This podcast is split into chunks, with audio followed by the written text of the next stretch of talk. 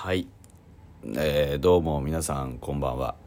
えー現在時刻は午前4時25分。えー7月14日金曜日になってますが7月13日木曜日フォックストロトの野球語りたいラジオのお時間でございます。皆さん今夜もよろしくお願いいたします。はい。えっ、と昨日あの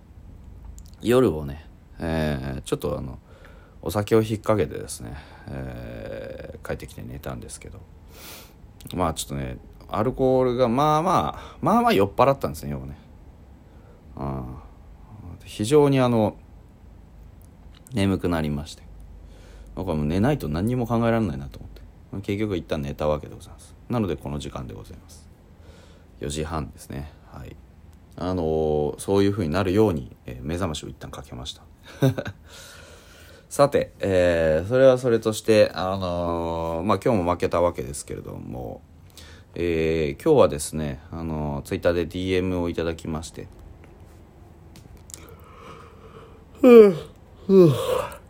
すいません、あの、あくびが出てしまいました。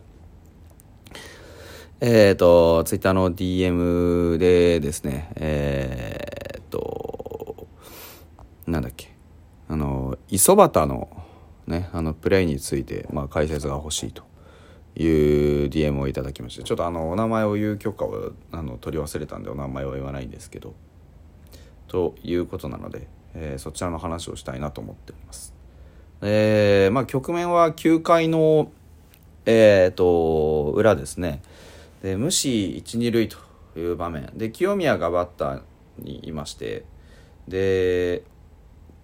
えー二塁走者があ江越一塁走者が磯端になってます。で一死一三塁ないし、えー一死二三塁ん？うん。をまあ見越してね。えっ、と清宮のそのライトフライ結構大きなねえーフライでで、まあ、フェンス手前まで飛んだんですけどフェンスには普通にあのーまあ、その前で普通に補給されましてでそこからなんですよね。タッチアップで、えー三塁走者があ違う二塁走者の江越が三塁に行くのはまあいいとして、えー一塁走者の磯端もタッチアップで、えー二塁へ行くことを狙ったんですね。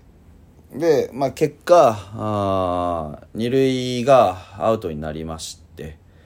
であのーまあなんでしょ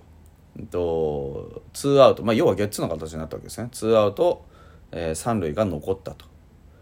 で本来であればあワンアウト一三塁、えーでま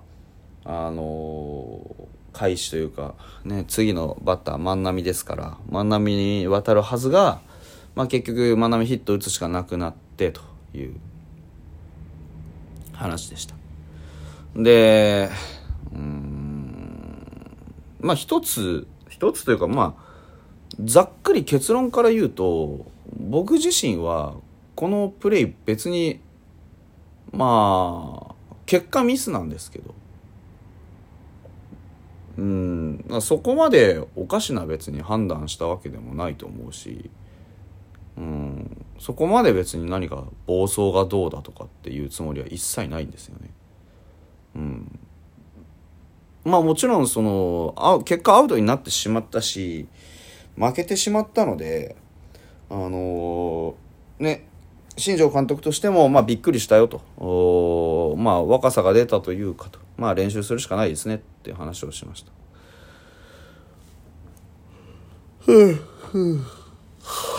すいませんねあくびがね。でまああのそんなそんななんでそんなねあのいやいやミスじゃないかって言うんですけど別にあのまあ結果論なんで全てのことについてはね結果論なんであえてパターンをいくつか述べるんですけど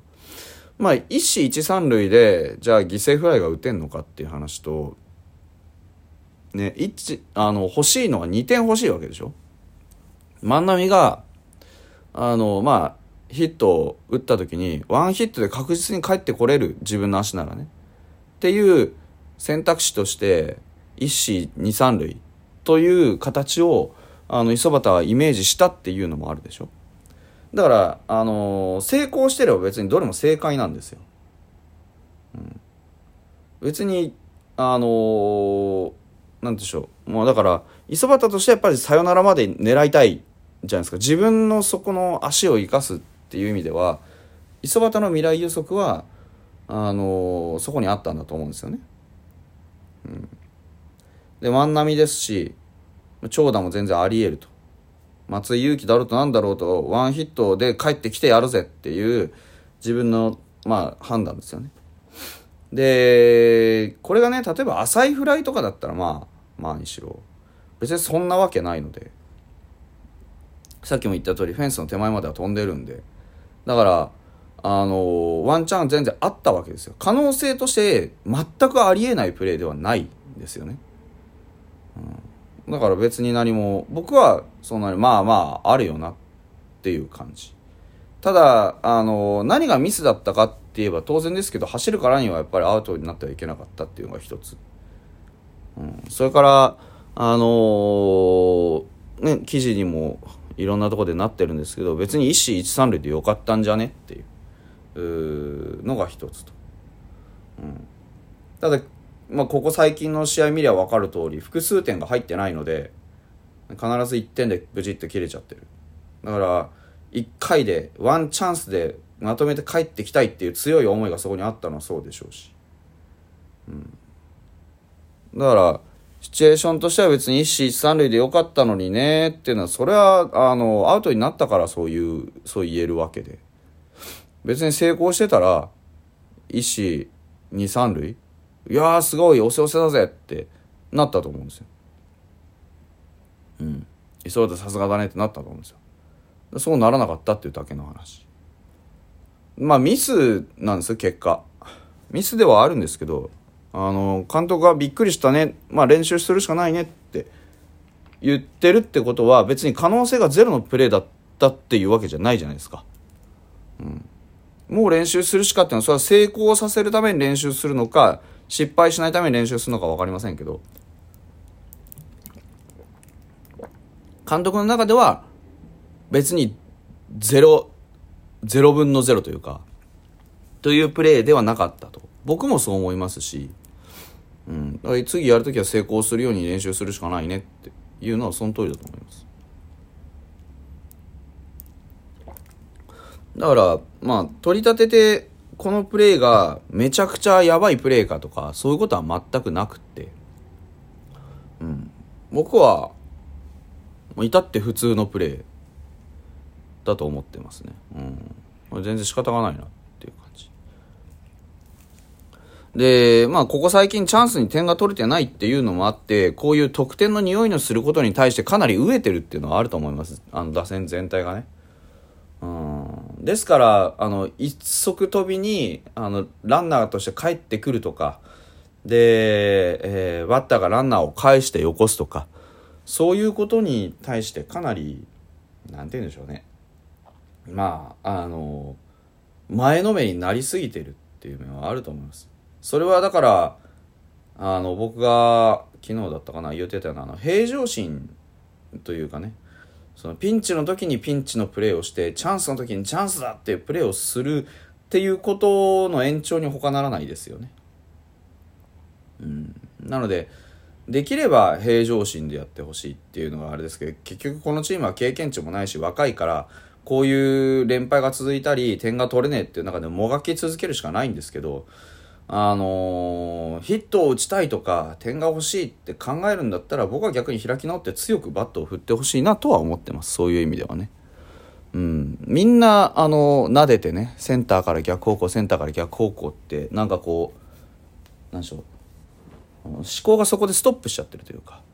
うん、だから怖くないんですよ。全然打線見てても、とは思いますけどね。うん。まああの、連敗が続いて、明日は一旦試合がないですけれどもね、あの、明日はちょっと一旦開き直ってですね、まああの、状態の悪い野村も、あの、下がること、2軍にね、下がって、今川が上がってくるってことですし、ちょっとその、今川が上がってきた段階での、ベストメンバーをちょっと考えてみたいなと明日はねそういうふうに思ってます。あのー、毎日、えー、打線は組み替わってるしそれがねあの勝てない原因だっていう人もいるんですけどそんなことはなくって。別にあの勝ってたら何にも言われないんですよ。負けてるから気になってるだけで、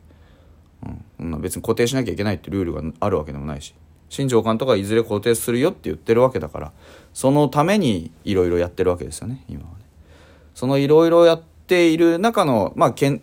在地からのそのゴールというかをちょっと考えてみたいなと思っています。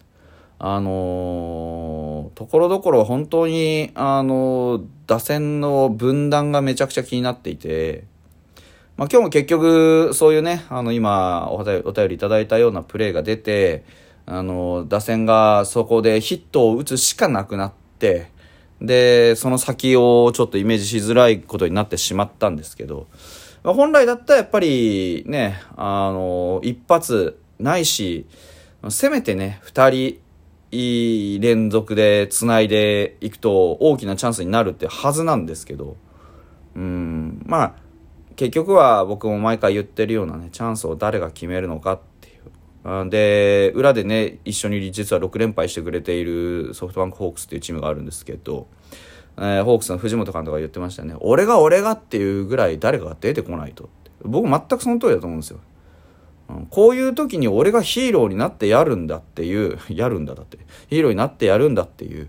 ギラギラした熱い思いみたいなものをもっともっと見せてほしいと思うそういう意味では僕は今日の、あの、磯端のプレーは決して悪いプレーだったとは思ってません。うん。新庄監督も別にね、攻めてるわけじゃないのでね。